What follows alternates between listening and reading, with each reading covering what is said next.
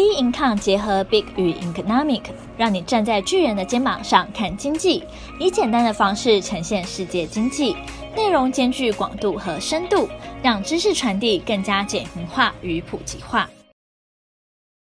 各位听众好，欢迎大家收听今天的小资生活理财术。好，今天要跟大家分享的是二零二四年的智慧保险攻略。好，新的一年展开了嘛，那新的计划也即将开始。但在筹备未来的同时啊，其实各位听众也别忘了关心自己的风险管理跟保障哦。那其中在检视之前购买的保险也是相当重要的，尤其是近期啊，金管会他就提出说，针对实支实付的医疗险，未来将朝向损害填补原则进行一个改革。好，避免保护啊，就是多张投保走副本啊，其实可以赚钱的一个后门。将保险呢回归到保障的一个功能，当然消息一出，其实就掀起了一股就是保单的抢购潮。那许多人呢，其实进行在最后一刻的投保。那新政策呢，其实到底影响有多深呢？我们今天也来看一下。好，其实因为保险它本来的功能就是保障归保障，存钱归存钱，投资归投资嘛。那所以因此，金管会就呼吁说，不要靠就是病了然后就来赚钱。那目前呢、其实国内的实支实付当中的医疗险是可以进行副本理赔的。那每一个人投保以三张为一个限额。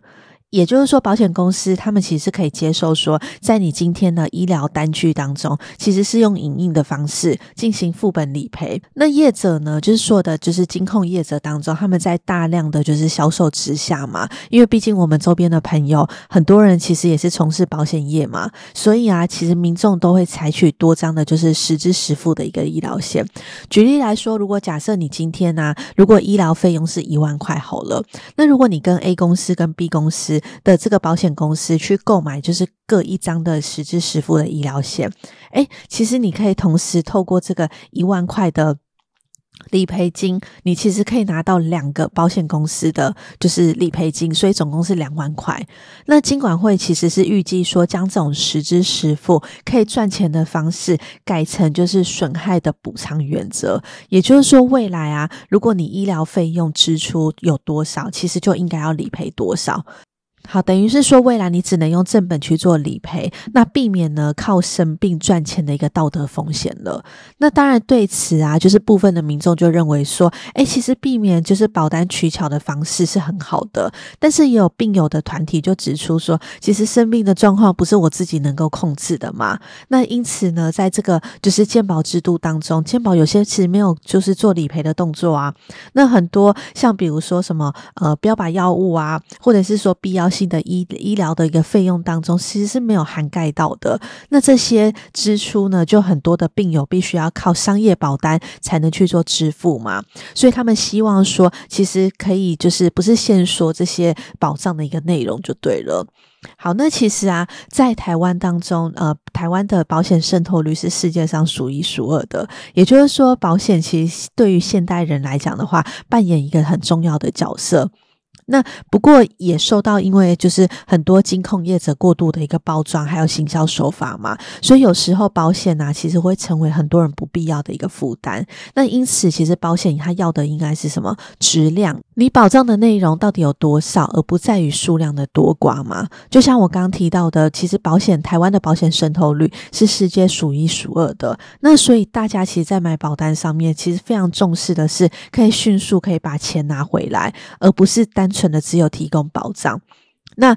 这这种就是呃保险化为就是存钱啊，也化为投资的情况之下，很多保险公司也会设计出什么现金回馈啊、红利给付啊等等的这些机制，让人感受到保险其实好像是什么，不是只有保障的功能，而是可以存钱跟投资迅速回本的功能。诶，那这到底是不是对的啊？根据全球啊第二大再保险公司瑞士再保，他就统计说，在二零二一年，台湾每个人平均的保费是高达就是四千八百零四美元，大约约合新台币的话是十四点四万，其实远高于全球平均的八百七十四美元呢。也就是说，我们其实缴了大量的保费，可是保障其实是不足够的，甚至因为缴了这些保费，我们还牺牲了自己其他资金的灵活运用度嘛。所以啊，其实，在缴保费上面的话，你还是要回归到说自己的资金需求，以及啊，就是诶，这张保单的功能到底是什么？那这边啊，就建议听众朋友说，在检视保单呢、啊，其实可以掌握一个关键，这个关键就是双十原则。好，双十原则不晓得那个听众朋友有没有听过？因为其实啊，在判断双十原则的时候，指的是说你的保额应该是年收入的十倍。好，但是你的保费应该是年收入的十分之一。那这个原则可以让说保险归于就是保障归保障，存钱归存钱，投资归投资的一个方式，也可以让听众朋友在预算有限的情况之下，可以作为一个保险规划的一个原则就对了。被保险人身故之后，可以让呢，就是家人维持至少十年的生活，就是双十原则的部分呢，就是呃有限的预算之下，作为保规划保险的一个基本原则就对了。那当然，在适时的去买好就是基本的一个保障之后，那其余的资金当然就可以帮自己做好更好其他的规划嘛。尤其是当未来啊很多的不确定性，像现在通膨，大家就讲了一个很重要很重要的一个因素嘛。那当现在就是物价通膨在上升的情况之下，当然我们的币别。其实可购买力就变得比较小了嘛。那未来，即便你买了很多的保险，可是实际上面，当你发生一些保障的时候，实质购买力变小，保单啊，跟实际上你可以理赔的功能性，当然也会随着时间的推移，其实也会不够的一个状态。那再加上，因为其实医疗进步的关系，很多的未来的治疗方式，其实不见得现在是可以适用的嘛。就像未呃过去很多的医疗险，